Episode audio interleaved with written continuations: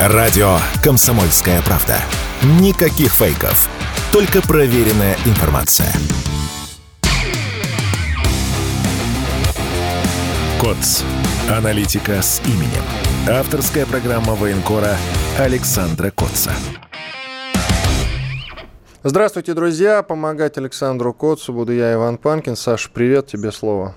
Да, приветствую. Ну, в начале программы я бы хотел э, поговорить о личной потере. На минувшей неделе погиб мой друг, товарищ э, Ростислав Журавлев, военкор агентства РИА Новости. Давно были с ним знакомы, с 2014 года, когда он еще был ополченцем. Я встретился с ним тогда случайно в Луганске. Тогда в город, э, прорывая культурную блокаду, приехал Александр Эскляр, лидер э, группы «Вабанк», э, давать концерты, давать квартирники, в том числе для бойцов и для ребят из интербригады, которая состояла в основном из выходцев из партии национал-большевиков, который в юности имел отношение и Ростик, и, собственно, там мы пересеклись первый раз, а потом долго работали вместе в Степанакерте во время карабахских событий, на волнениях в Армении, пересекались, естественно, фронтовыми дорогами Харьковской области, Луганской Народной Республики, в Мелитополе, где он провел там последние месяцы своей жизни. Мы жили в одной комнате общежития, в соседней комнате жили ребята из «Известий», которые также с ним попали под обстрел. Президент подписал указ о награждении всех ребят Ордена Мужества Ростика посмертно. Я бы хотел вот пару ремарок э, по поводу различных домыслов и слухов вокруг э, этого трагического, безусловно, события.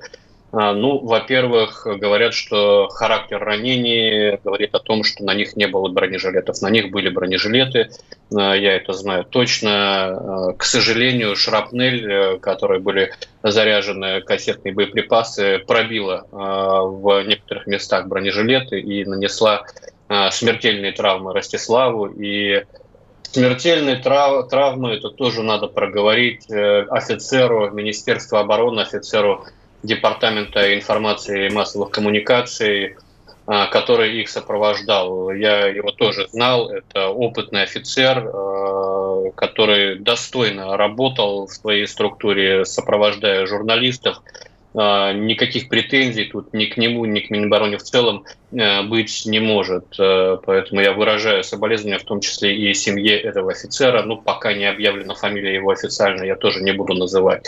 А, говорят, что они якобы ехали там колонной и поэтому попали под обстрел. Они ехали в пятером в одной машине.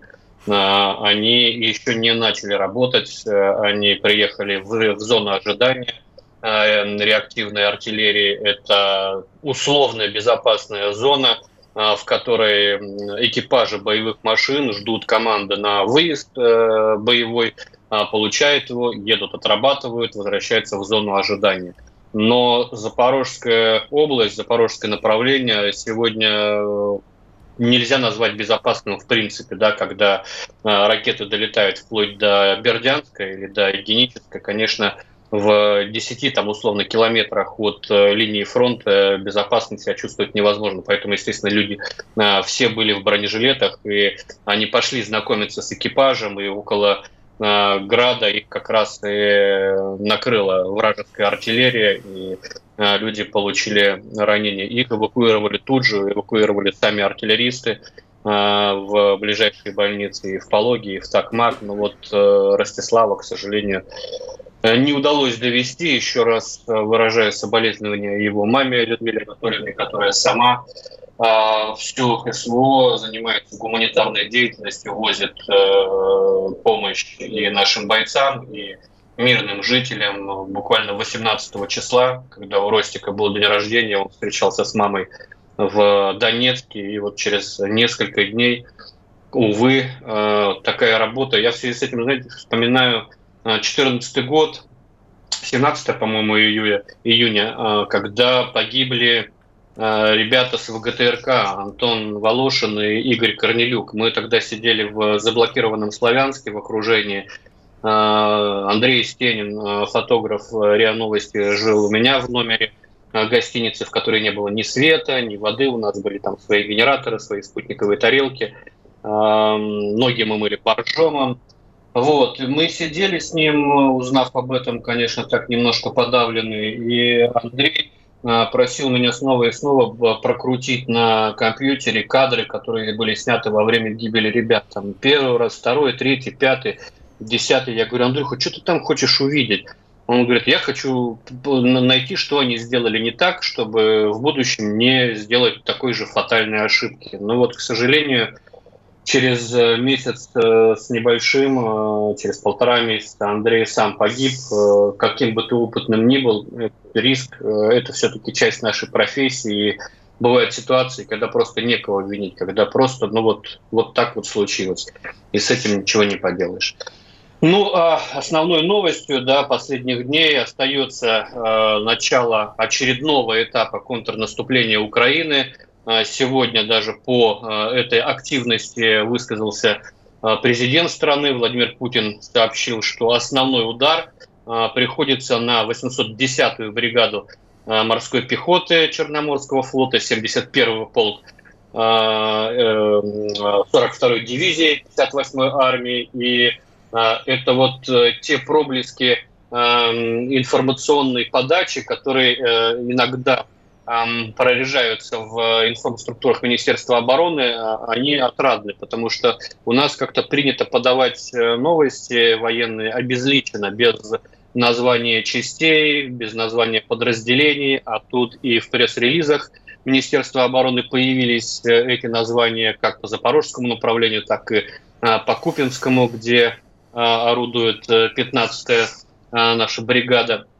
Э, и это хороший такой сигнал на, в, в, в освещении э, боевых действий в зоне э, СВО. Владимир Путин сказал, что без преувеличения наши солдаты и офицеры продемонстрировали лучшие примеры массового героизма, привел цифры, 39 единиц техники вражеской уничтожены, из которых 26 танков, причем 60% уничтожены силами личного состава и 40% боевой авиации. Что означает 60% уничтожены силами личного состава? Это значит, бой идет в упор.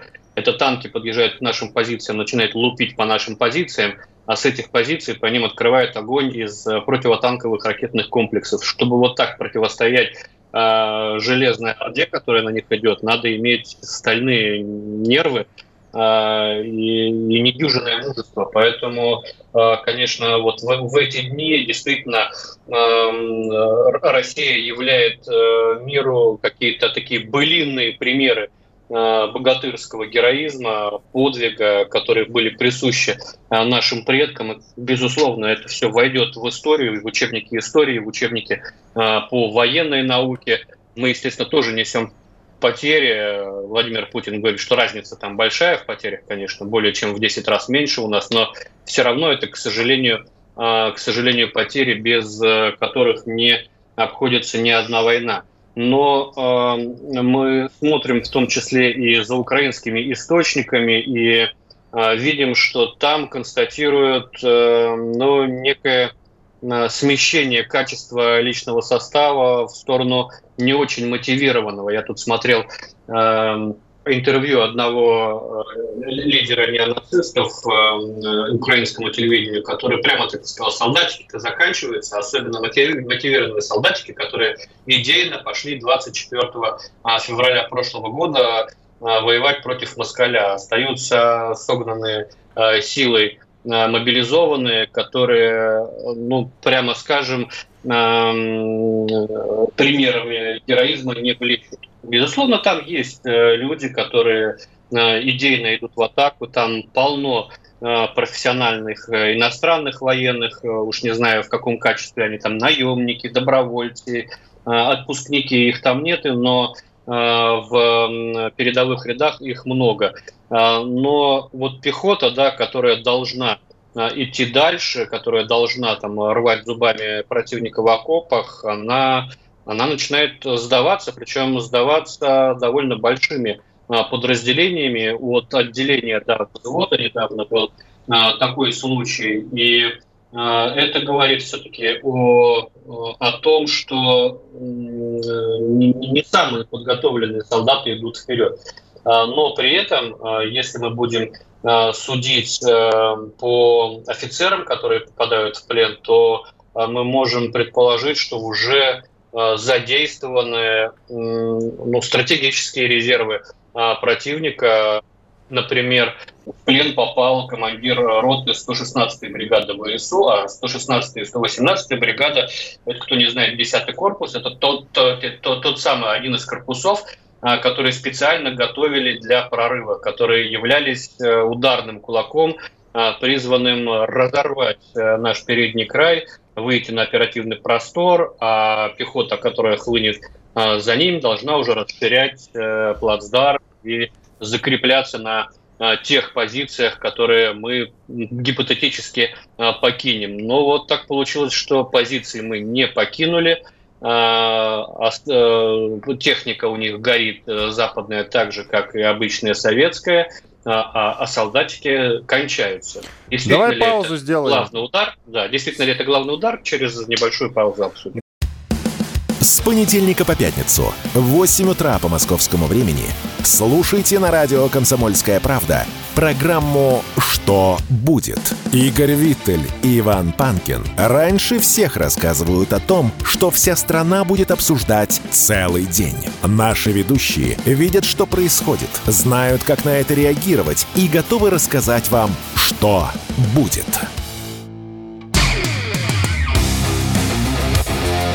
КОЦ.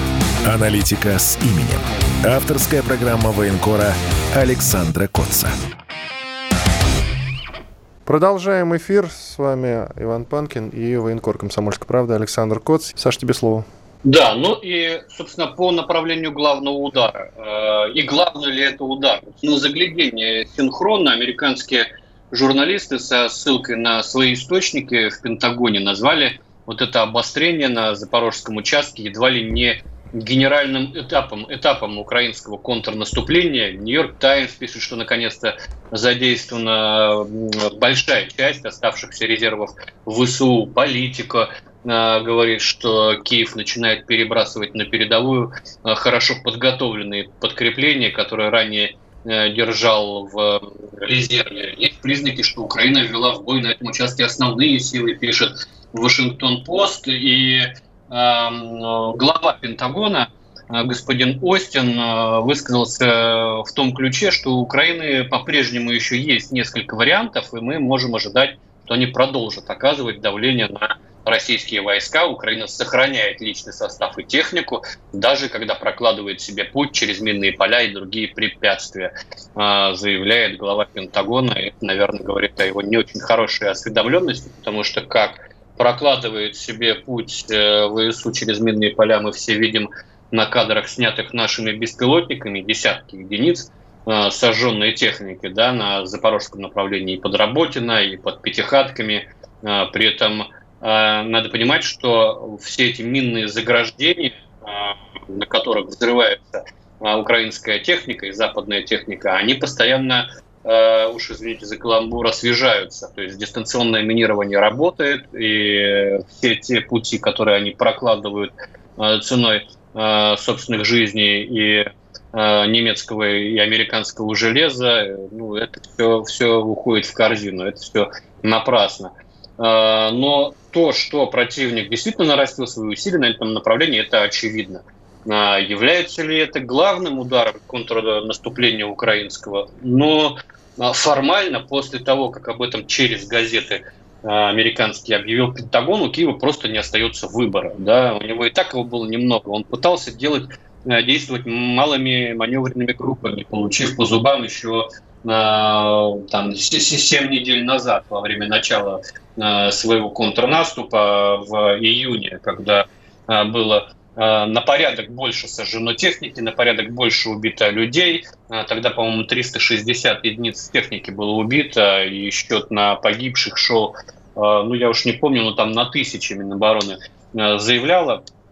Но, тем не менее, вот если смотреть позиционные обладания последних пары-тройки недель, то, конечно, это серьезная активизация.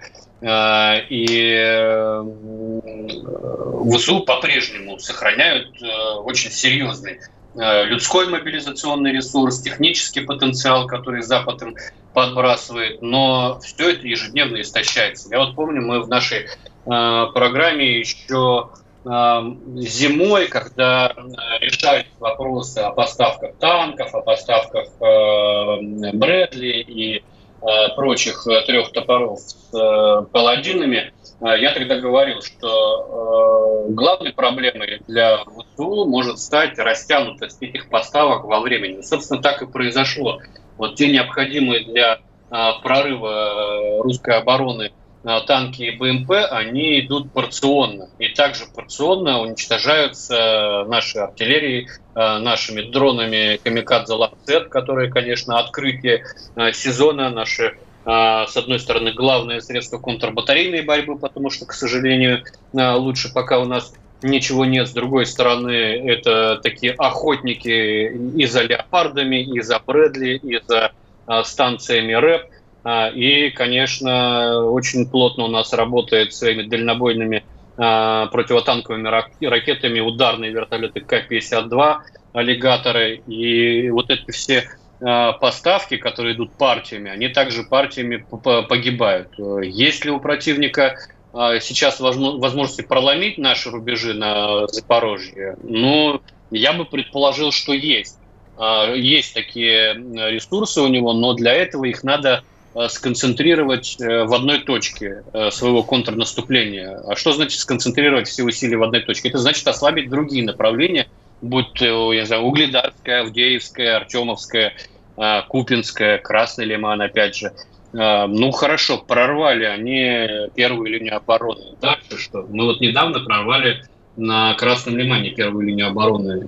Фронт не посыпался, противник не, не побежал там до Днепра, и, и вплавь не, не стал переправлять через Днепр. Да, это тактический успех, но не, не гарантия победы. И в случае прорыва даже на Запорожье вот этой передней линии, э, для того, чтобы развивать свой успех, надо расширять плацдарм, надо закрепляться и удерживать позиции. А при тех темп, темпах потерь и их восполнения, особенно в бронетехнике, ну, мне кажется, эта задача Э, не самая простая и не, не самая выполнимая.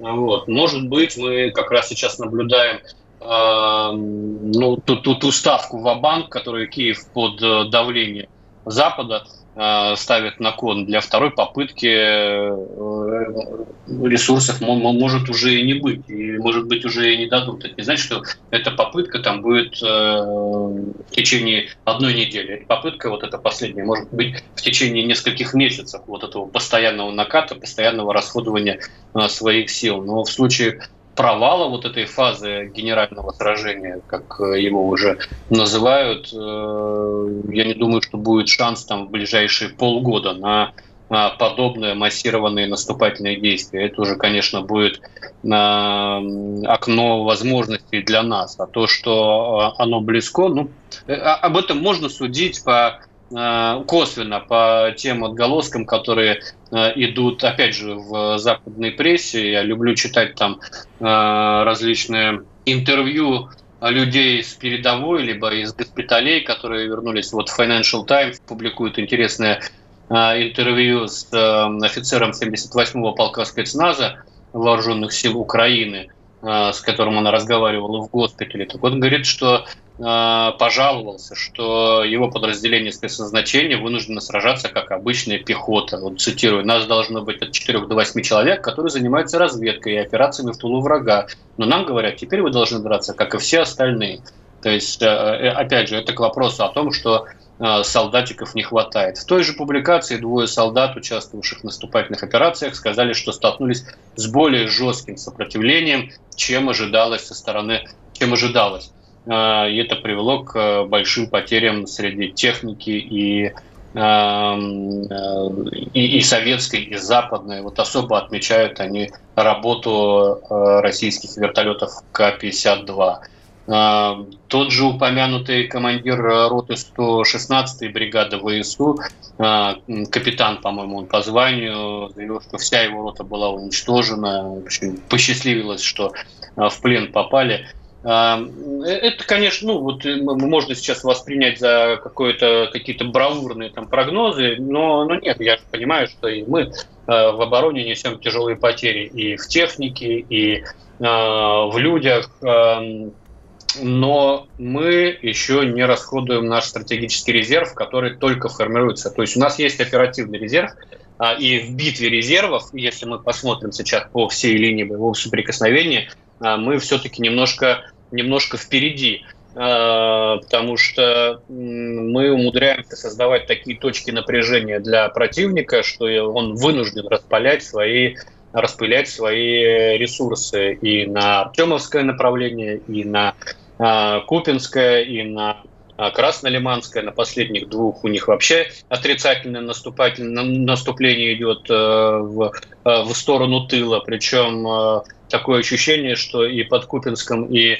на Красном Лимане, под Торским мы за последнюю неделю отвоевали территории больше, чем противник в ходе своего контрнаступа за вот эти семь недель или сколько там уже прошло с его начала. А вот. Э, но, опять же, э, продвигаемся вперед, пытаемся расширять плацдарм, закрепляемся без э, суеты. Нас, насколько я понимаю, сейчас никто не гонит в атаку, над, над нами не давлеет не наши поставщики вооружений, которые хотят результат. Мы в этом плане ведем себя спокойно и готовим резервы.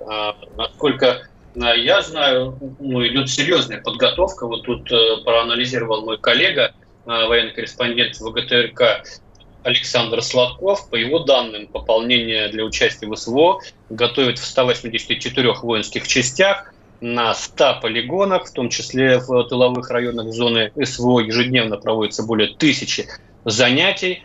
Э, поэтому ну, очень здорово, что есть э, и кадры, которые готовятся уже для специально для воюющих частей, есть вновь создаваемые соединения, которые, э, в общем-то, можно будет э, бросить в бой, когда выдохнется противник. Это будет наше главное окно возможностей, когда закончатся и солдатики, и танчики, а самолетики с ракетками еще не привезли. Вот это будет именно то окно возможностей, когда свежей кровью Э, влитой в наш э, военный организм, можно э, попытаться сделать большие. Сделаем большой перерыв. Через 4 минуты после полезной рекламы, хороших новостей вернемся и продолжим. Дмитрий Гоблин-Пучков и Кузькину мать покажет, и что такое хорошо расскажет.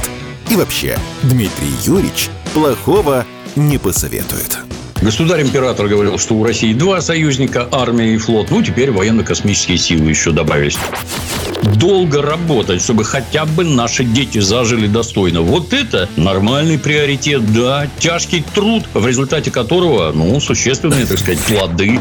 Каждый понедельник в 7 часов вечера по московскому времени слушайте программу Дмитрия Гоблина-Пучкова «Война и мир».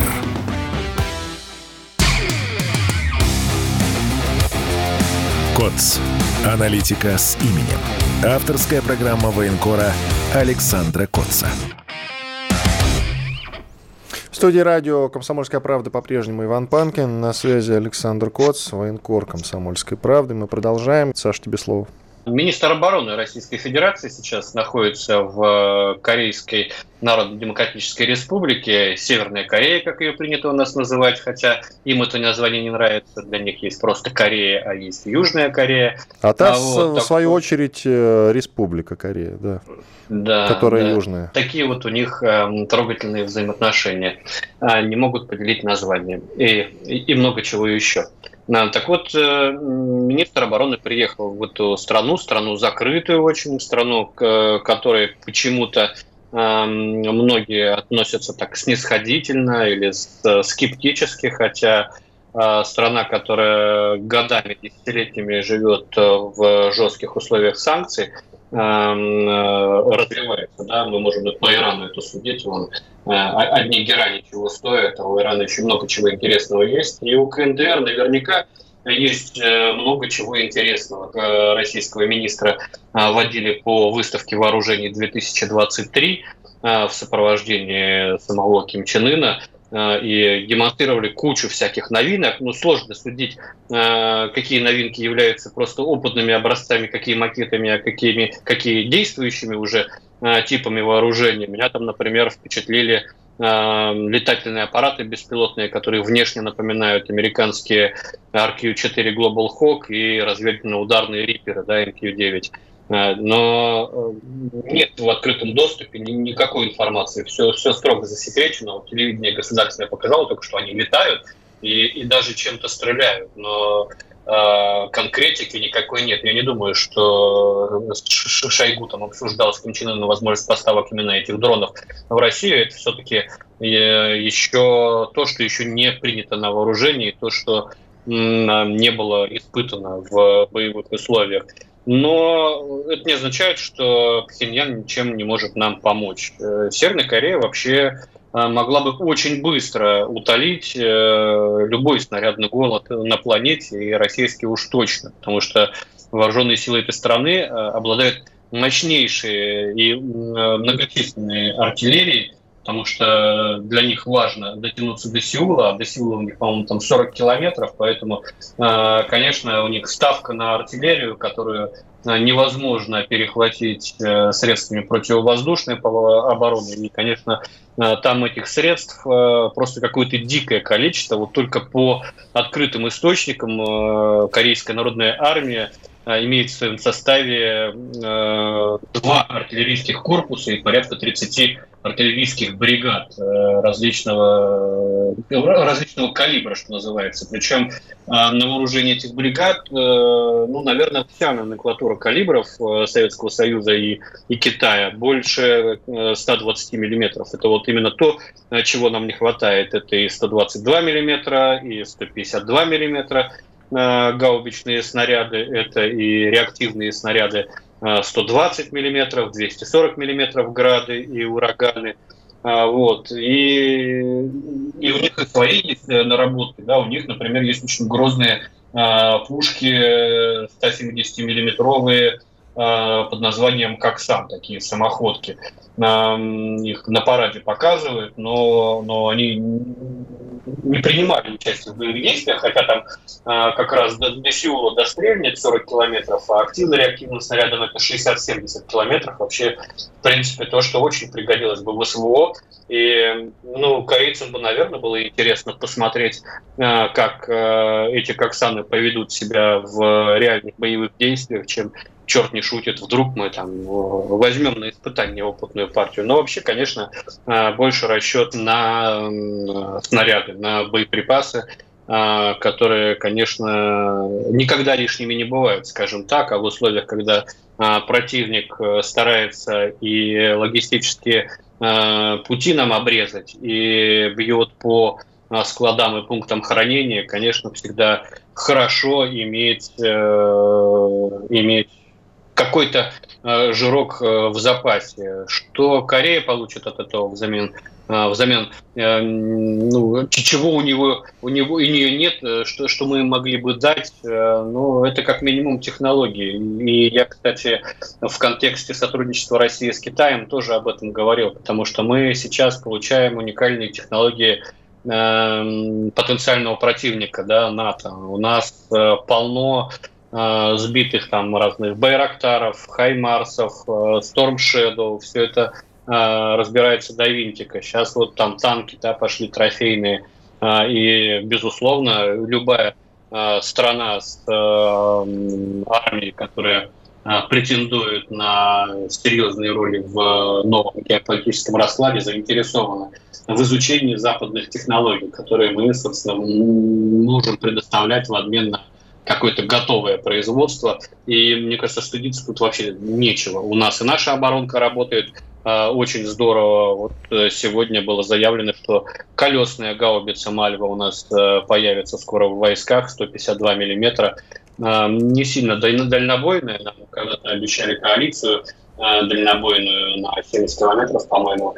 Ну, вот пока, пока ее не видно, а Мальва уже почти готова к поставкам войска. У нас очень здорово увеличилось производство тех же ланцетов. Ну и то, что мы ежедневно выплескиваем, выплевываем тонны снарядов на наступающего противника под пятихатками, под Работино, под э, урожайным, говорит о том, что и производство боеприпасов все-таки налажено так, что ну, мы не захлебываемся в э, обороне от э, недостатка снарядов. Понятно, что любой артиллерист будет говорить, что хотелось бы больше, но, а, по крайней мере, нет, э, я надеюсь, катастрофического недостатка боеприпасов. А сотрудничество а, военное, э, которое принесет пользу нашим передовым отрядам на Запорожье или на Херсонщине или где бы то ни было, можно вести с любым государством. А, если мы не признали его террористическим. Вот. Так что вот э, такие новости меня зацепили на уходящей неделе. Можем обсудить то, что волнует и тебя, Иван, и нашу аудиторию. Но смотри, спрашивают, э, хотел бы узнать у Александра, какие из новых видов вооружения он встретил за последнее время на фронте и как они себя проявляют. Ну, если мы будем говорить о, о, о промышленном производстве, то, ну, давайте откровенно говорить, все-таки мы а, воюем еще на инерции советского потенциала, модернизированного и так далее. Но, как я говорил в предыдущей части, а, очень здорово себя проявляют вихри, очень, э, которые запускаются с ударных вертолетов К-52 «Лемуры». Они летают еще дальше, чем вихри, э, баражирующие боеприпасы, в частности, «Ланцет». А, и последнее время очень хорошо насыщаются войска FPE а, дронами, которые несут небольшой заряд, но при этом останавливают танковые колонны, что показало, например, начало да, контрнаступа в июне еще этого года на запорожском направлении, когда в течение там, короткого времени FPV-дронами наколошматили штук 15, наверное, единиц техники, и это новое открытие. Из сильных сторон, которые признает в том числе и противник, это, конечно, радиоэлектронная борьба, потому что противника готовили наступать по натовским лекалам. Натовские лекалы – это Э, сетицентрическая война, когда э, у тебя командир любого уровня знает, где подчиненный любого уровня находится, знает, как подать ему команду, все это с планшетиками, все это э, красиво, спутниковая связь, но все это рассыпается, когда начинает работать система подавления радиоэлектронной борьбы, когда вся эта сетицентрическая система рассыпается, и начинается такая война, а, в которую воевали еще а, наши деды. А, их этому не учили. Поэтому вот, наверное, это ударные вертолеты, это, это баражирующие боеприпасы, и это наш рэп. Ну и инженеры, конечно, боги. Потому что если бы... Ну, тут больших новинок нет, есть э, системы земледелия, из, из новинок, да, дистанционного минирования, конечно, без вот этого сплошного минирования перед э, нашим передним краем, э, сдержать э, такие силы противника было бы крайне сложно. Изменилось ли глобальное обеспечение подразделений или тоже есть пробелы? Чего не хватает бойцам на передовой? Да всегда чего-нибудь не хватает, что там говорить. Но Э, но, но, но все равно э, там, э, снабжение сейчас, конечно, лучше. Снабжение лучше, но мы до сих пор воюем по нормативам мирного времени, второго времени. Вот тебе положено на полгода один камуфляж, вот его и носи. А то, ну, собственно, лесу, вот с лодками история-то, она то же самое. Положено там две лодки как раз. Да, вот две с лодками были. и с тепловизорами положено на батальон 2. Вот вам два. И вроде э, как бы сложно, сложно придраться, да, но, но людям не хватает. Сделаем паузу сейчас. Через две минуты после полезной рекламы и хороших новостей продолжим. Иван Панкин и Александр Коц, военкор «Комсомольской правды». Все программы «Радио Комсомольская правда» вы можете найти на Яндекс Музыке. Ищите раздел вашей любимой передачи и подписывайтесь, чтобы не пропустить новый выпуск. Радио КП на Яндекс Музыке. Это удобно, просто и всегда интересно.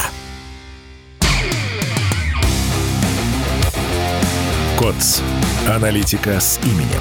Авторская программа военкора Александра Котца. Иван Панкин и Александр Коц, военный корреспондент «Комсомольской правды». Мы продолжаем финальная часть нашего сегодняшнего эфира. Саш, по снабжению всего ли хватает бойцам? Еще что-нибудь добавишь или дальше идем? Ну да, но э, всегда что-то не хватает, да, и нормативы не те, когда на батальон положено два тепловизора, ну вот я утрирую сейчас, ну не знаю сколько, но их все равно недостаточно. И вот по штату они говорят, у нас все есть по штату, но по штату этого, говорится, не хватает, поэтому включаются волонтеры. Но вот я сейчас э, собираю там на разведбат, который Э, действует на запорожском направлении, и там в, в ассортименте и тепловизионные прицелы, и ночные бинокли, и э, ночные коптеры, что там только нет. Э, призываю людей э, принять участие в проекте Народного фронта «Все для победы» на сайте э, «Все для победы» можно найти мой сбор, публиковал там промежуточные данные, уже 9 миллионов собрано, надо еще столько же собрать. А вот, поэтому кто каким-то образом хочет помочь фронту, пожалуйста. Я не считаю это зазорным, я не считаю, что это признак того, что государство не может обеспечить свою армию. А, государство может и обеспечивает, но и у общества есть э, вот такой запрос а, на не, просто помогать армии, а чувствовать себя причастным да, к какому-то великому делу, у кого-то здоровье плохое, у кого-то еще по каким-то причинам не может пойти на войну, а вот поддержать своей трудовой копейкой – это нормально. А, так делали и в Великую Отечественную войну. Но, в принципе, по, по, по, по оснащению стало лучше. Бывает, пишут письма, у нас нет лопат, а, пришлите нам гвозди, присылаешь его не лопаты, и гвозди. А вот, но этого уже на порядке меньше. И иной раз, э, знаете, у командира есть выбор э, отправить запрос своему командованию, что ему чего-то не хватает, или обратиться к знакомому волонтеру. Знакомый волонтер привезет через три дня, а бумажка у командования будет пылиться месяц. А это надо вот прямо сейчас. И поэтому э, некоторые командиры предпочитают обратиться к волонтерам, нежели к командованию. И тоже не вижу в этом ничего плохого. Что думает Александр о сроках окончания специальной военной операции? Много ли еще красных линий впереди? Ну, много красных линий у нас специальное ведомство есть, отвечающее за красные линии, это скорее к нему. А Вот. А что касается сроков, то ну, давайте будем а, говорить, что это противостояние на годы. А, это, это э, специальная военная операция не окончится к Новому году и на еще к какому-то празднику. Мы видим, насколько тяжело идут боевые действия, э, как долго отвоевываются те или иные пункты, а иные пункты еще и переходят из рук в руки то туда, то сюда. А, мы видим, э, какой запал у Запада да, продолжать э, снабжать э, Украину. Конечно, если бы не было этой подпитки, было бы намного проще. Но я думаю, что это все-таки противостояние на годы с разной степенью э, ожесточения в разных временных отрезках. Могут быть временные заморозки, могут быть э, временные вынужденные договорники, как это любят называть. Э, но вот, например, про Хасавюр, да, есть разные мнения. Есть мнение, что это был позорный договор для России, а есть мнение, что на, на тот момент армия была в таком состоянии, что мы могли э, в Чечне получить э, такое позорище, которое не сравнилось бы с заключением самого Хасавюрта. А вот, э, но, безусловно, э, э, э, окончание конфликта – это не перспектива э, ближайших э, месяцев, будем говорить так, потому что у нас все-таки под оккупацией районный центр, областной центр, у нас э, под оккупацией огромные территории Донецкой Народной Республики, которые еще освобождать. А вот, и, и коренного перелома в, в ходе самих боевых действий а, пока не произошло. Коренной перелом, я надеюсь, э, может произойти ну, уже этой осенью. Может быть, даже в первой половине этой осени, мне кажется, может наступить коренной перелом. Но а, условно после коренного перелома Сталинграда или даже там после коренного перелома на Курской дуги. Э, были месяцы и месяцы кровопролитных боев, тысячи и сотни тысяч погибших. А, поэтому даже коренной перелом не обеспечивает э, скорой победы. А с чем ты связываешь коренной перелом? А, с истощением национального наступательного потенциала украинцев и с появлением, я надеюсь, обученных резервов у нас. А, и я надеюсь, что все-таки а, резервы, которые у нас сейчас формируются, вот ими будут больше разбавлять уже повоевавшие части, потому что люди даже если их три месяца, даже их если шесть месяцев, год их готовили, все равно человек попадает на войну, и, это, и он понимает, что это совершенно другое. Это не полигон, это не учение. И психологически это принять сразу, конечно, тяжело. А когда рядом с тобой есть люди, которые объясняют тебе, что не каждый а, упавший рядом снаряд тебя убивает, и не каждая а, просвистевшая над головой пуля твоя, а, то, то и воевать легче. Огромное количество вопросов, связанные с мобилизацией. Есть что сказать по этому поводу? Будет ли новая волна мобилизации, нужна ли она?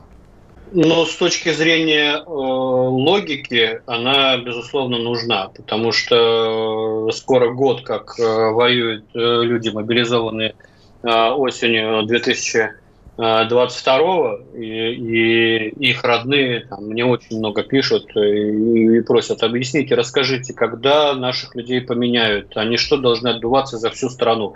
А вот, безусловно, этим людям надо а, отдохнуть, а, а то и уйти там на заслуженный отдых уже без возвращения в часть. Но этот вопрос мы задавали президенту на встрече с военкорами. Президент сказал, что идет масштабная кампания по а, набору на контрактную службу. На момент нашего разговора речь шла о 160 тысячах, то есть половина а, от э, того а, количества, что были призваны по мобилизации. Ну, есть надежда, что хотя бы просто их будут менять, там, ротировать чаще, потому что зачастую людям просто нужна ротация. Башня едет на передовой, когда ты несколько месяцев сидишь в окопе ежедневно под обстрелами.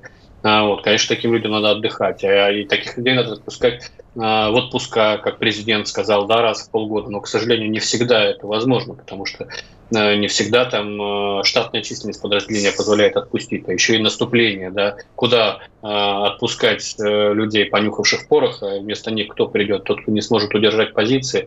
Вот. Ну, наверное, такова логика. Это не моя логика, я пытаюсь э, для себя а, понять, почему у нас это не происходит. Но президент сказал, что Министерство обороны пока не видит, пока не видит э, надобности в новой мобилизации. Вот э, это формулировка, которую я передаю фактически дословно. По поводу иностранцев, э, много ли их на линии боевого соприкосновения, если ты можешь ответить на этот вопрос? И насколько, просит уточнить, насколько это усложняет работу? Иностранцев много, ну, не то чтобы это прям сильно усложняет работу, а, а, они такие же homo sapiens, там, может у кого-то подготовка лучше, может у кого-то опыт а, в прошлом был, может у кого-то мотивация выше. Много очень поляков, много очень э, из, э, там, ну, условно, из Грузии, есть из Азербайджана, есть Э, американцы, есть э, ирландцы, канадцы, французы. Ну, там такой интернационал.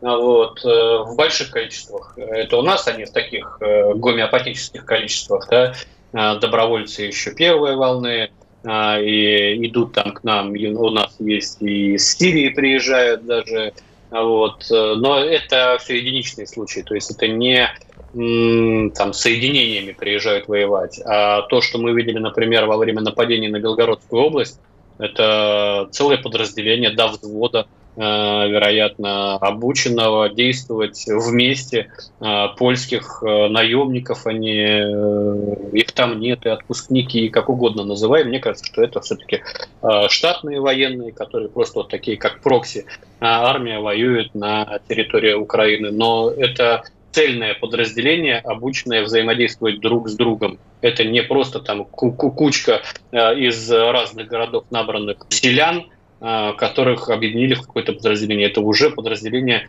натренированное действовать как единое целое. И вот такие подразделения, вот такие э, явления, они встречаются на разных участках фронта. Как правило, там, где действует э, западная техника, там, где требуются молниеносные действия по а, прорыву малыми маневренными группами. Мы это видели прекрасно во время харьковских событий а, прошлого года. Поэтому и сейчас э, на, западном, на Запорожском направлении тоже в радиообмене все-таки слышится иностранная речь. Саша, скажи, пожалуйста, вот есть вопрос, стоит ли нам э, переходить к тактике террора аналогично с противником?